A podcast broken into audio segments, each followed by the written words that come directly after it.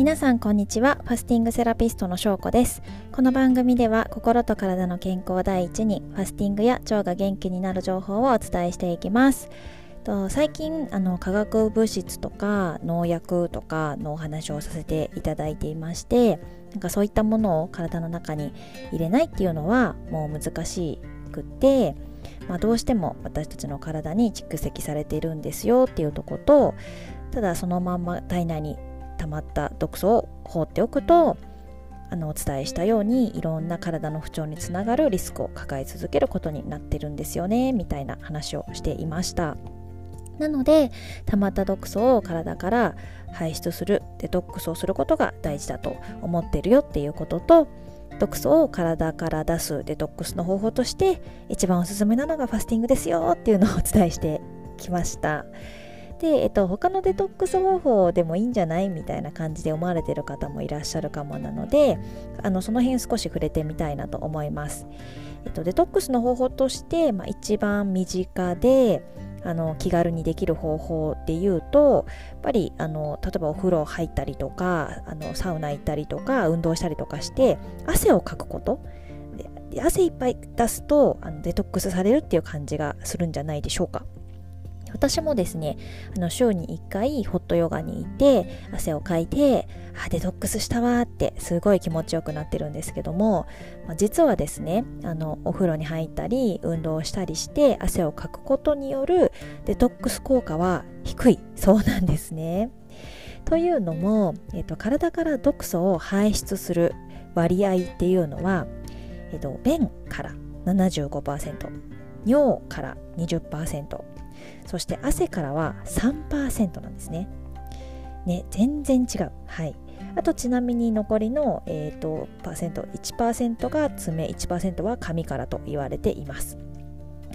つまりですねあの毒素が排出されるのは便と尿から95%なんですよだからいくら汗をかいても汗と一緒に排出される毒素ってたった3%なんですね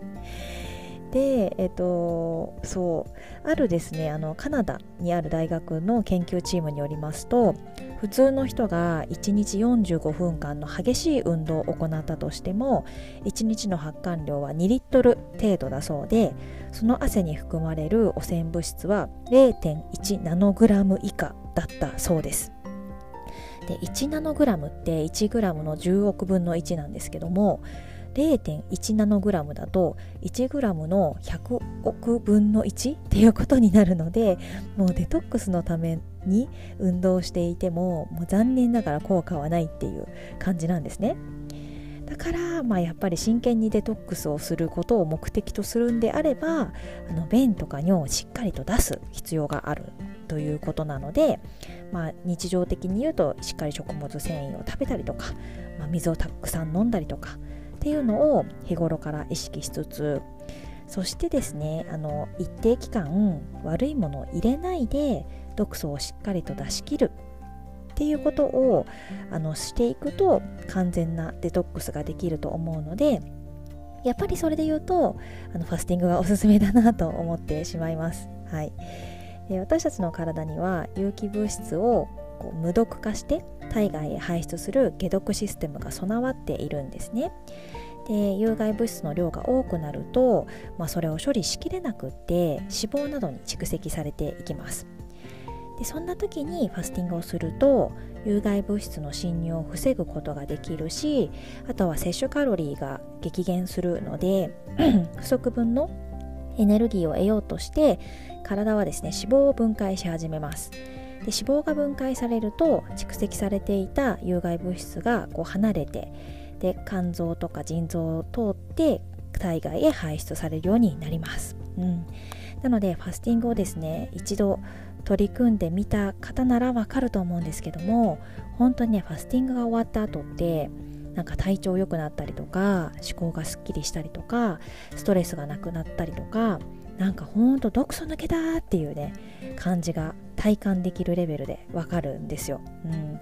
なのでですねなんか結局ファスティングをおすすめするというオチになってしまったので恐縮なんですけども本当にみんなやった方がいいと心から思ってますのであの食わず嫌いの人は一度面白がってでもやってみていただけたら嬉しいなと思います。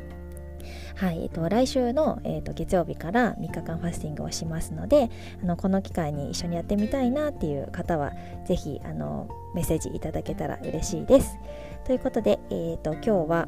まあ、汗をかくこと、まあ、私的に言うとホットヨガは